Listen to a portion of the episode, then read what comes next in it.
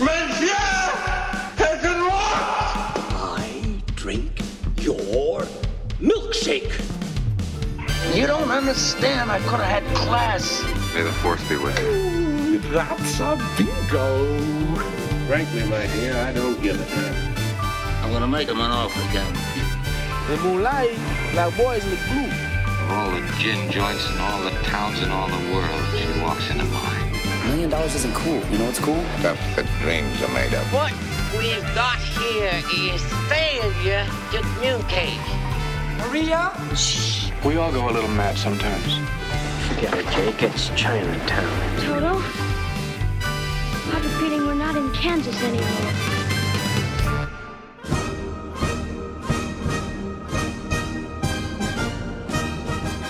Sejam bem-vindos a um episódio especial de um podcast que cai. Eu sou Nete Pucelli e estarei aqui com vocês hoje para falar de temporada de premiações. É, só para vocês entenderem, eu e o Thiago iremos fazer um podcast semana passada sobre a década em revisão. A gente olharia para os melhores filmes da década de 2010, né? 2010 até 2019, e a gente discutiria nossos filmes favoritos nessa década. Mas não tivemos tempo de conversar, a gente, o Thiago tava correndo de um lado pro outro com gravação. Eu também tive uma semana extremamente corrida e a gente, os horários nunca bateram e a gente não conseguiu gravar. Então a gente fala, decidiu dividir, né, as pautas. A gente ia falar da temporada de premiação e ia falar também do, do, dos melhores filmes da década de 2010. E a gente jogou esse podcast da década de 2010 pro final do mês. E eu vou fazer esse podcast especial sobre a temporada de premiações neste momento, falando com você, assim, o que é a temporada de premiações? Basicamente, a série de cerimônias que vão premiar o que eles consideram os melhores filmes do ano.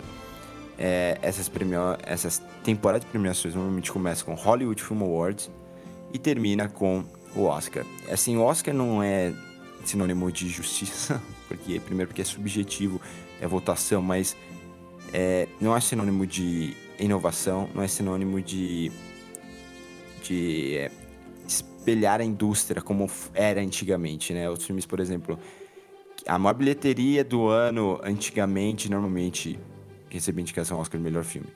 Hoje isso não, não acontece mais, até porque houve essa distinção entre mérito artístico e mérito de entretenimento, por mais que eu acho que é tudo arte. A questão é o que é melhor que o que é pior, isso é muito subjetivo no final do dia. É, por exemplo, um filme que nem o Star Wars The Force Awakens, né, Despertar da Força, foi a maior bilheteria da história do cinema nos Estados Unidos.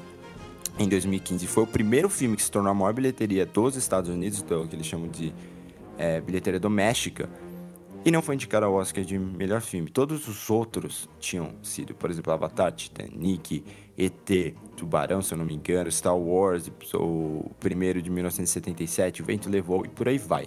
O Vice Rebelde. É, e isso então mostra essa mudança, né? Um filme que nem Moonlight, que gastou um milhão de dólares para ser produzido, conseguiu ganhar o Oscar de melhor filme. Isso é muito bom, né? O Oscar continua tentando melhorar sua diversidade, dar mais é, atenção para os filmes internacionais.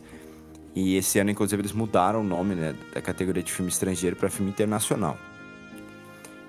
Então, a gente espera tem expectativa de mais filmes, de mais diversidade, mas o Oscar acaba sempre voltando atrás. Muito, a, ma a maioria dos votantes ainda são muito conservadores em termos de, de narrativa é cinematográfica e é um filme que tem Green Book que não só eu acho fraco e não gosto, como é, ele para mim passa uma mensagem errada.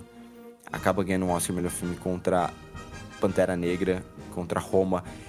E eu, eu acho o seguinte, o, a, o problema que, que muitos votantes têm com a Netflix, o fato da Netflix não lançar os filmes no cinema, ajudou Roma a perder esse Oscar. Né? E eu acho que esse é o maior obstáculo que filmes que nem História de um Casamento e The Irishman, que são dois dos favoritos ao Oscar, é, são dois filmes da Netflix vão, vão enfrentar esse ano. Né, o Spielberg já queria mudar as regras ele assim, de premiação para deixar os filmes da Netflix é, de, pelo menos de fora, ou forçar eles a lançarem os filmes no cinema. E eu particularmente concordo com o Spielberg nesse ponto. Por quê? Porque a gente tem um filme que nem é o caminho. É lançado direto na plataforma. É, é o que? É um telefilme ou é um ou é um, ou é um filme feito para o cinema, para as salas. Mas não foi lançado em sala, né? Mas mas até aí um filme que nem História de Casamento provavelmente não vai ser exibido em festival. É isso que diferencia agora o festival. Se ela é lançada no festival, mas é um filme que nem Behind the Candelabra, que é um filme que a HBO fez, que concorreu ao Emmy, né? Ele é um filme que saiu em festival, mas foi considerado telefilme, porque foi lançado pela HBO, né? Então tem que ter essa distinção. O, ele queria forçar né, os filmes a passarem um tempo em sala, obedecendo algumas regras dos sindicatos, e depois entrar no streaming como funciona com a TV. Né? Você não pode, um filme que sai do cinema não pode ir direto para a TV. Né? Então, eu concordo com esse ponto, a academia não concordou, até porque o, alguns filmes do Netflix são extremamente populares e você mudar essa regra significa ter menos filmes do, da Netflix. Você teria que contar com a Netflix fazer as mudanças, algo que elas não gostam de fazer, por isso que até não participam mais do Festival de Cannes.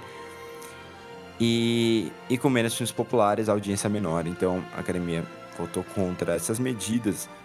É, e aí a gente vai ter dois dos favoritos em Uma História de um Casamento e The Irishman, que é o filme do Scorsese, representando a Netflix. Além desses dois filmes, Era Uma Vez em Hollywood Tarantino, obviamente, filmes que espelham a indústria né, de entretenimento dos Estados Unidos sempre conseguem espaço, a exemplo, Birdman, Argo, O Artista, Todos esses só nessa década de 2010. É, e entre outros filmes existe o Jojo Rabbit, que é uma sátira sobre o nazismo, um filme que é, foi muito, muito, muito popular no TIFF, mas é, meio que foi controverso com os críticos, a, a audiência adorou. É, mas é um filme sobre nazismo, sobre Segunda Guerra, isso sempre chama a atenção dos votantes. Tem um histórico muito bom para filme de Segunda Guerra no Oscar. Então, Jojo Rabbit é outro dos favoritos. É, a Beautiful Day in the Neighborhood, filme da Mary Heller, que dirigiu é, no, é, em 2018 o Could You Ever Forgive Me, filme com a Melissa McCarthy, que recebeu algumas indicações ao Oscar, filme com Richard Grant, que deveria ter ganhado ator coadjuvante, por sinal, é, no Oscar agora de 2019. E, e é um filme que tem o Tom Hanks, que vai falar sobre o Mr. Rogers, que era um apresentador extremamente adorado nos Estados Unidos, é um cara de impacto cultural muito grande. E, e, a surpresa, que não é uma surpresa porque as coisas têm mudado de uns anos pra cá, é o, é o, é o Parasita. É o Parasite, é o filme do Bong Joon-ho, que, que, assim, explodiu lá nos Estados Unidos, tá recebendo muito, muito buzz. E tem uma chance gigante de fazer o que o Roma fez ano passado. Né? Receber indicação de direção a filme e filme internacional. Agora, é o favorito a filme internacional. É, alguns dos outros favoritos, né? É, 1917, filme de Primeira Guerra do Sam Mendes, Bombshell, que é o filme sobre o escândalo envolvendo Roger Ailes lá na Fox News nos Estados Unidos. O filme tem a Charlize Theron, você tem, tem a Nicole Kidman e a Margot Robbie, que deve receber indicação atriz coadjuvante por esse filme, não por uma vez em Hollywood. Tem o Ford Ferrari do James Mangold, tem o The Farewell, que é da Lulu Wang, é um filme muito bonito, né, que saiu no começo desse ano. E tem dois filmes que o buzz não tá lá em cima ainda, mas eu acho que esses filmes, assim que estrearem em circuito comercial ou saírem na Netflix, é, vão, vão realmente explodir. Que é o Little Women, o filme da Greta Gerwig. Esse eu tô extremamente ansioso para ver. Tem um elenco incrível, Saoirse Ronan, Timothée Chalamet, Florence Pugh, é uma das minhas atrizes favoritas da atualidade. Tem Emma Watson também, que eu não, não acho muito boa atriz, mas enfim. É, e por ser da Greta Gerwig, tem a bagagem, né, de tudo que aconteceu com Lady Bird. E é um filme que já foi exibido por alguns votantes da academia nos Estados Unidos e ele tá ele foi muito bem elogiado, né? Vamos ver aí até onde vai no buzz, mas eu acho que é um dos favoritos, não pode desconsiderar, até porque a gente vive esse momento de, de diversidade. E Os Dois Papas, que é um filme que eu já vi, é um filme que vai ser na Netflix no final desse mês, e, e tem o Jonathan Price, tem o, o Anthony Hopkins, é um filme que é muito melhor do que eu esperava. Muito melhor. É o melhor filme do Fernando Meirelles desde Cidade de Deus. É, é um filme que consegue incluir temas bem políticos, bem atuais, num momento. É, num, num, filme sobre. Que é, que é sobre religião, né? E, e, por exemplo, ele. É totalmente o contrário de Coringa, né? É um filme que sabe exatamente o que é e onde ele consegue colocar política. E que é um filme que não vai se forçar a ser extremamente a ser liberal, mas que também não vai é, não vai olhar para o lado quando questões liberais sobre reforma é, aparecerem. Então, esses dois filmes têm o potencial para se tornarem favoritos, principalmente os dois Papas, que é um filme que tem a cara da academia em, em muitas formas. O Jonathan Price tem potencial para acabar sendo um favorito a melhor ator aí, por mais que eu acho que o momento é do Adam Driver. E e assim, a, o filme estreia no final de novembro, se não me engano, dia 27 de novembro na Netflix. E aí a gente vai começar a ver. Como que funciona é, as premiações? É assim, então no final de novembro você vai começar a ter os círculos. Então são círculos de crítica é, regionais. Então vai ter em Nova York, vai ter em Londres, vai ter em na Califórnia, Colorado, todos esses lugares têm os círculos de crítica das cidades, dos estados que se reúnem e determinam é, juntos os melhores filmes, as melhores atuações e tudo mais do ano. Isso começa a preparar o caminho para o Globo de Ouro. As indicações do Globo de Ouro saem em dezembro, e a gente vai ter um podcast aqui discutindo elas. E depois do Globo de Ouro tem o Screen Actors Guild, é, tem os prêmios de sindicatos, que são votados pelos é, para todo mundo que participa da indústria. Então, de, sindicatos produtores, os produtores votam, sindicatos diretores, diretores votam, sindicatos atores, atores votam, por aí vai. E por que é importante? Porque muitos desses votantes são votantes do Oscar também, não todos, muitos. Então esses são os principais é, previsores, assim, do, do, do Oscar. É, mas antes de tudo isso, agora em, é, a temporada de premiações começa com o Hollywood Film Awards e com as indicações ao Gotham. Né? O Gotham é, e o Hollywood Film Awards são premiações menores que a gente não, não dá tanta atenção, né? Até porque, é, até por isso, né, eles saem agora em novembro, os indicados e os premiados, porque é o único mês em, em termos de premiação que eles vão receber alguma atenção. Normalmente o Hollywood Film Awards faz muita besteira, né? Eles nunca premiam os filmes que realmente têm chance de ganhar. Eles premiam filmes que que fizer, tiveram impacto cultural ou que é, chamaram a atenção da indústria, que nem um filme que nem Vingadores é, Ultimato. Mas esse ano eu achei interessante assim a lista de vencedores deles e aí eu queria dar uma olhadinha aqui.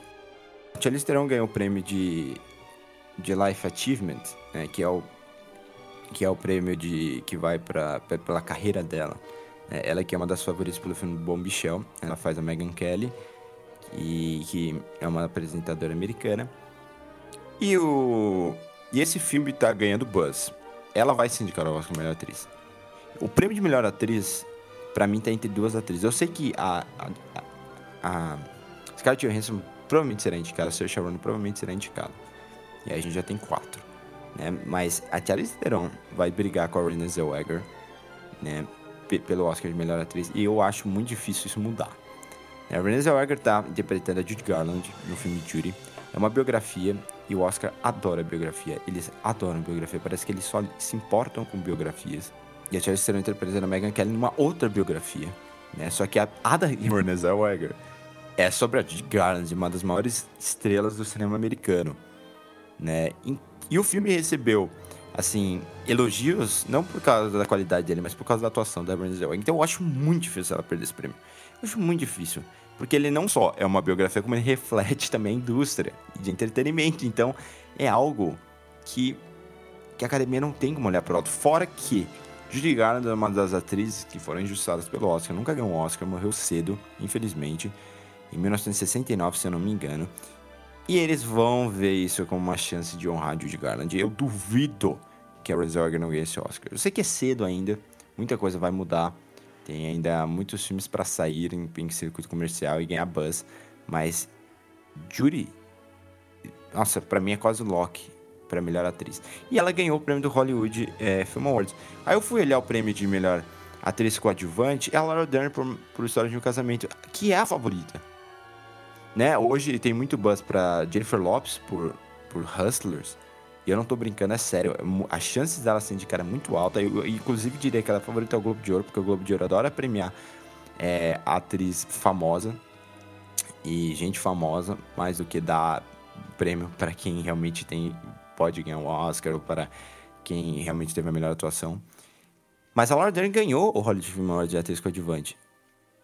E o de ator coadjuvante foi para o Patino, por The Irishman, que tem muitas chances de ganhar também. Por mais que eu acho que hoje você pode ver aí um Anthony Hopkins ganhando, porque ele é um ator principal que talvez, que provavelmente vai competir como coadjuvante, porque ele tem mais chance de ganhar, sabe? É aquela coisa que os estúdios adoram fazer e a academia segue permitindo, que é absurdo. Que nem foi com a Herschel ali por Green Book esse ano. Ele era, um, ele era um personagem principal, ele deveria estar concorrendo como ator principal, mas não, ele está concorrendo como coadjuvante, porque tem outro ator principal, e aí a gente vai fingir que ele é coadjuvante para conseguir mais chance de premiação, né? E o prêmio de melhor ator foi pro Antônio Bandeiras por Dor e Glória. Esse me surpreendeu, porque a, a academia tinha cara de que ia dar o prêmio pra, pra tipo, pra um Taron Egerton ou pro, pro é, Robert Downey Jr., sabe? O Taron Egerton, por um filme que nem Rocketman, que tem um buzz, é uma atuação muito boa, que deveria chamar a atenção da academia, mas não vai, porque é um filme que saiu muito cedo. Ou pro Robert Downey Jr., que vai ter campanha da Disney para ele ser indicado é, que participou do filme de maior bilheteria da história do cinema. E eles foram premiados, isso que é engraçado, os dois foram premiados, mas não na categoria de melhor ator. Na categoria de melhor ator, eles realmente premiaram uma, uma das melhores atuações do ano, com o Antônio Bandeiras, que eu acho que vai ser indicado, eu fico muito feliz com isso. Né? É um filme internacional recebendo uma indicação a melhor ator, é um ator que nunca foi indicado ao Oscar, o Antônio Bandeiras nunca foi indicado ao Oscar. E tá na hora, né? Eu não acho que ele vai ganhar. Eu acho que esse ano é uma briga entre o Adam Driver por História de um Casamento e, e provavelmente o Jonathan Price pelos dois papos, Robert De Niro, é, pelo The Irishman, talvez o Joaquin Phoenix, que eu acho que eles não vão dar um prêmio para ele porque o, o Coringa já recebeu prêmios antes, né? É a terceira, terceira vez. Eu acho que deve ser indicado, o Joaquin Phoenix vai ser indicado, mas ganhar eu acho difícil. E, e, eu fiquei feliz com algumas dessas categorias porque realmente estão refletindo um pouco do que a gente vai ver mais pra frente, por incrível que pareça. Sempre é um, uma premiação bem boba, o Hollywood Film Awards, mas esse ano eles, eles olharam assim pro, pra, pro cenário de premiação e conseguiram fazer, é, dar prêmios interessantes que a gente provavelmente vai ver se repetirem no The Independent Spirits Awards, que é a premiação de cinema independente que acontece antes do Oscar, no Globo de Ouro, no BAFTA e no Oscar. Por exemplo, o prêmio de melhor diretor foi por James Mangold por Ford Ferrari. Eu, isso não vai acontecer. O James Mangold tem chance de ser indicado, tem, mas ele não ele não vai ganhar nada, assim, nem Globo de Ouro, nem Oscar. Eu duvido que esse ano o, a, a disputa não fique entre Noah Baumbach, Martin Scorsese e Quentin Tarantino. Para mim, um desses três vai ganhar. Martin Scorsese já é, ganhou só um Oscar, tem uma carreira gigante pela frente, tá aí brigando com a, com a Marvel tá chamando muita atenção para ele. Ele tá fazendo uma campanha sem querer fazer campanha para ele.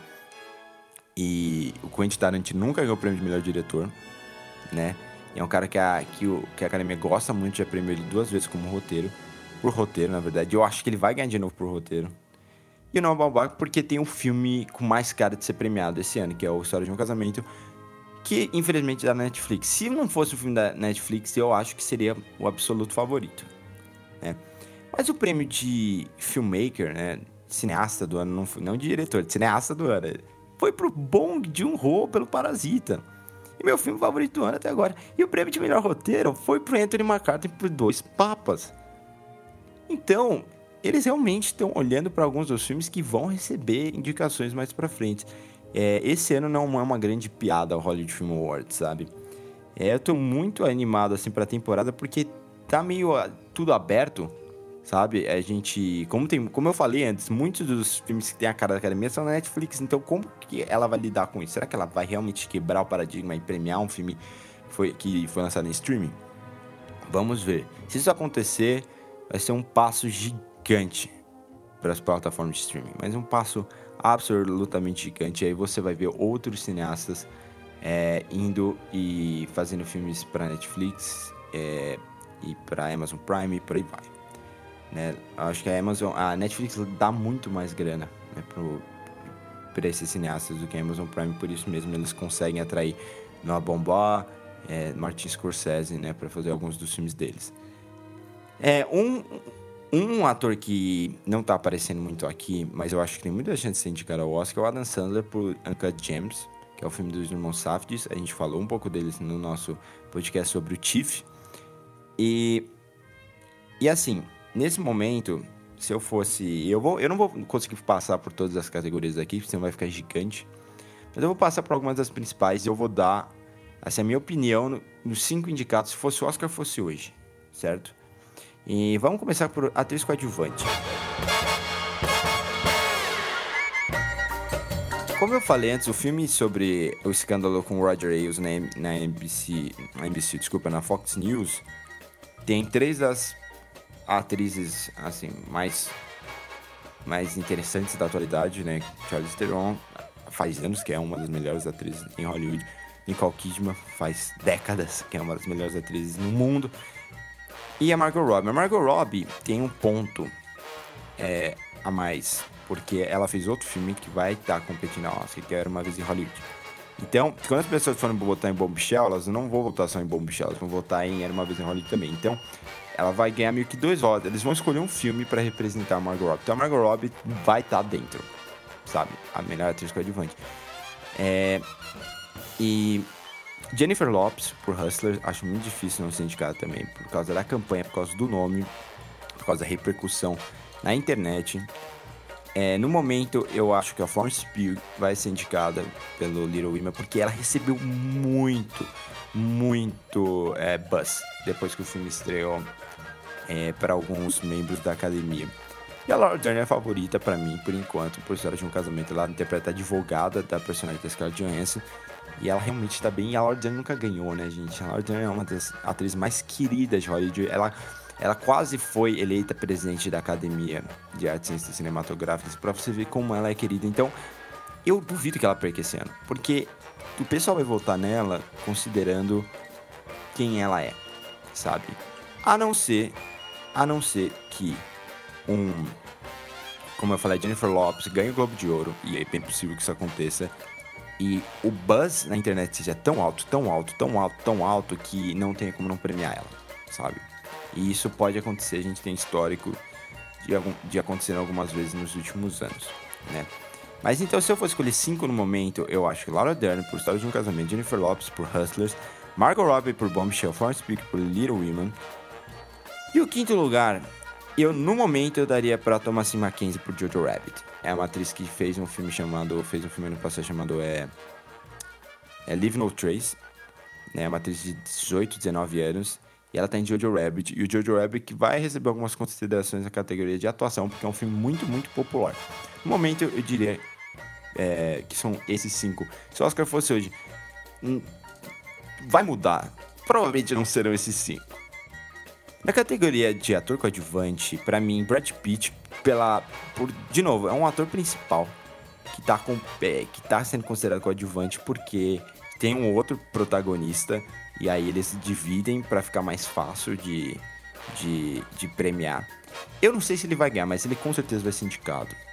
O, a atuação dele recebeu muito, muito barulho.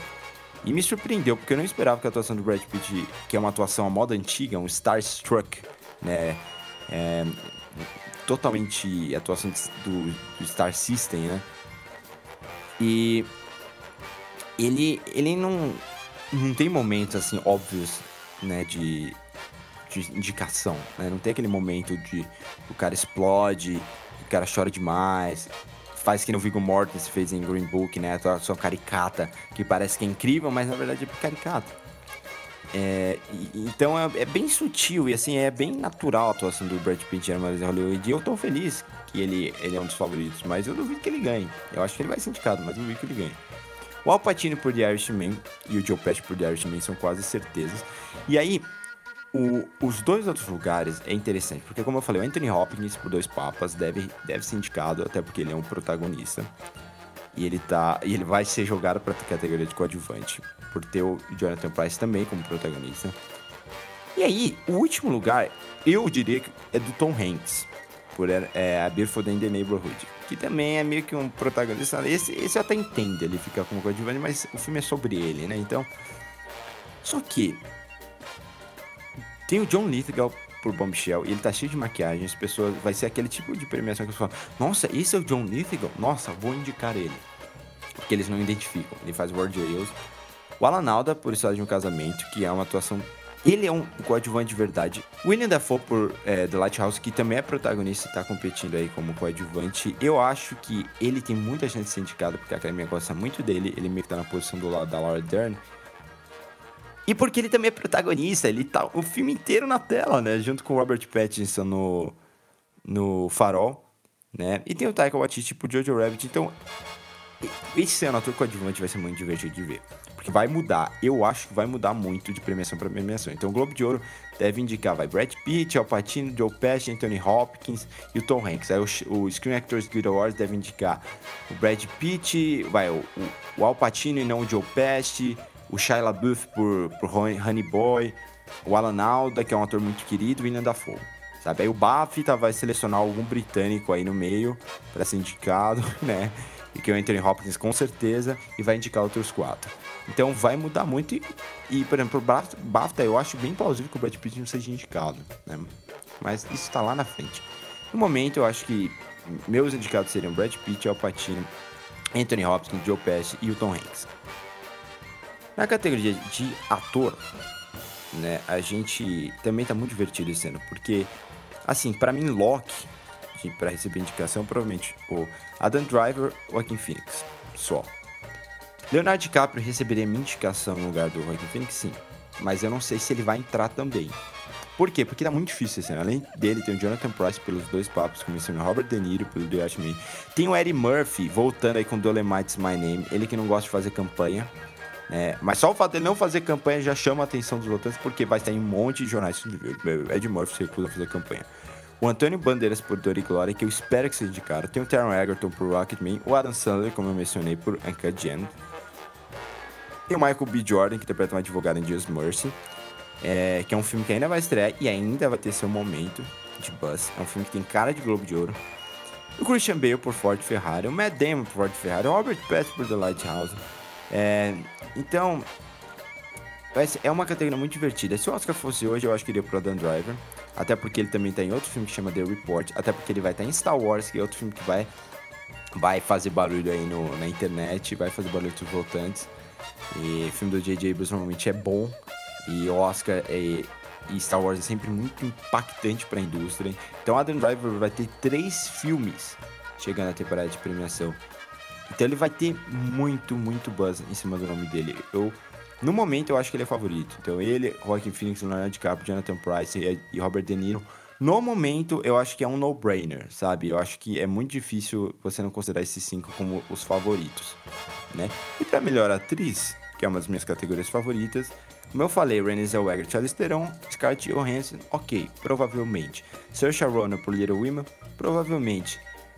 O quinto lugar vai ser uma guerra, porque Aquafina por The Farewell, Cynthia Erivo, Harriet, a Lupita Nyong'o por Us, a Florence Pugh por Midsommar, até isso deve ajudar a campanha da atriz coadjuvante, porque ela tem Midsommar também. A Elizabeth Moss, que fez um filme chamado Smell, um filme menor, mas que chamou a atenção pela atuação dela. Tem a Meryl Streep de volta com The Laundromat, que eu espero que, que por favor, não receba indicações. Eu sou fã do Steven Soderbergh e eu não gostei desse filme. É, tem a, a Felicity Jones, tem a Valerie Partner pelo Hidden Life of Terence Malick, mas é, é, eu acho muito difícil. Né? Tem, tem as atrizes do Booksmart, tem a Julianne Moore por Gloria Bell, mas aí também é muito difícil. Então, é, é uma categoria sempre cheia de possibilidades, mas que no final do dia é, ela é assim, ela é fácil de prever quem vai ser indicado. Normalmente será Meryl Streep mais 4, mas esse ano eu realmente acho que o, o filme dela não vai receber muito espaço. Um alerta, porém, se ela for indicada a alguma das premiações principais, ao SEG ou ao Globo de Ouro, espere que ela vai ser indicada ao Oscar. Isso, se ela é indicada ao SEG ou ao Globo de Ouro, ela vai estar no Oscar. Mas assim, a briga entre Renée Zellweger e Charles Theron, como eu mencionei antes. E aí a gente vai para melhor diretor, em que temos Quentin Tarantino e Martin Scorsese como Locks, para mim, e No Brainer também. Esses caras vão estar indicados. E eu acho que o Fernando Meirelles vai ser indicado também, aí, representando o Brasil. Três diretores. Noah Baumbach pelo História de um Casamento. Eu acho que tem menos chances do que esses três, por quê? É aquele típico filme que não tem é, muita. que não é espetacular tecnicamente, né? E que facilmente pode convencer um votante a votar num. num, num Todd Phillips ou num Taika Waititi, sabe? Porque, porque os atores estão incríveis, mas eles esquecem que quem dirige os atores é o diretor, né? Não é um filme é, não é um filme barulhento, né? Não é aquele filme que chama atenção para coisas absurdas. Ele é um filme que chama atenção para os atores. Isso é mérito do diretor que dirigiu eles tão bem. Né? Mas eu acho que no momento esses quatro são favoritos. E aí o quinto lugar, Greta Gerwig pode conseguir, o Almodóvar pode conseguir, o Bong Joon-ho deve conseguir também. E eu acho que ele vai conseguir, porque o Parasita fez muito barulho nos Estados Unidos, mas fez muito mais barulho do que eu esperava, sabe? Eu acho difícil esse filme não acabar sendo Roma desse ano. Vamos ver como, como vai ser no Globo de Ouro. O Globo de Ouro raramente indica filmes internacionais, filmes estrangeiros para categorias que não sejam de filme estrangeiro, mas o Roma conseguiu, né? E, e mesmo no Oscar no passado, em relação ao ano passado, que foi esse ano, foram dois diretores estrangeiros indicados. Não foi só o Quaron que acabou ganhando, mas também teve o Paweł Polikovski, né? Pelo Cold War, né, por Guerra Fria. Então esse ano, a gente bom de Ru tá aí e não descartem Pedro Almodóvar, não descartem é, a Greta Gerwig, não descartem a Lulu Wang por The Farewell, é um filme que, se, é, que é falado em chinês e inglês, né? A maior parte dele é em chinês, inclusive. Então, é, se a minha categoria favorita vai ser melhor diretor. Não tem como. É, o Oscar, no final do dia, a, a categoria mais chata do Oscar é melhor filme. Melhor fotografia, melhor filme estrangeiro, que agora é melhor filme internacional, melhor roteiro, melhor montagem, melhor diretor são algumas minhas categorias favoritas e lógico categoria de atuação, porque são as estrelas que a gente ama, as estrelas que a gente acompanha há muito tempo é, disputando um prêmio. Então essa é a parte mais legal do Oscar, a celebração desses nomes, a celebração da técnica, a celebração da, da parte artística, né? E o melhor filme é uma consequência. Né? E melhor filme, alguns dos filmes eu já mencionei ao longo desse, desse podcast especial. Né? Eu, eu não vou cravar neste momento, porque muita coisa vai mudar. Mas como eu falei, eu acho que no momento, se fossem cinco indicados e acontecesse agora, era uma vez em Hollywood, The Irishman, Os Dois Papas, História de um Casamento, Parasita, Little Women, Jojo Rabbit, esses sete filmes iam disputar. Mas que nem, tem o filme dos Sam Mendes que ainda nem estreou, que é um filme sobre a Primeira Guerra Mundial. Então, tem muita coisa para mudar. E a temporada vai ficar muito legal agora, final de novembro e dezembro, quando saírem indicações de alguns prêmios principais e os círculos regionais começarem a premiar. Antes da gente terminar, eu queria falar de filme estrangeiro. Por que eu queria falar de filme estrangeiro? Porque o Brasil tem grandes chances de ser indicado esse ano. É, eu acho que isso vai acontecer? Não, eu não acho que isso vai acontecer. Por quê? Porque Parasita, é Dor e Glória e Os Miseráveis, não um musical, mas um filme francês, né, que foi premiado com o prêmio do júri, que dividiu com o Bacurau, esse ano no, em, no Festival de Cannes. Esses filmes são favoritos. Esses filmes estrearam nos Estados Unidos, fizeram barulho nos, nos festivais e e eles são favoritos. O Parasita deve ganhar. Essa é a verdade. O Parasita deve ganhar. Então, com três lugares tomados, quais são os outros dois? A gente tem o filme da, da Islândia, que é a White White Day. Gente, desculpa, eu não lembro as, as traduções no momento. E, e, realmente, se você procurar aí, deve ter na internet o, o nome traduzido. Mas é, eu vou falar em inglês. Então é White White Day, que é da Islândia, Tel Aviv on Fire, que é de Luxemburgo, não é, da, não é de Israel. São filmes que estão fazendo barulho nos Estados Unidos, né? Estão fazendo barulho entre os membros da academia.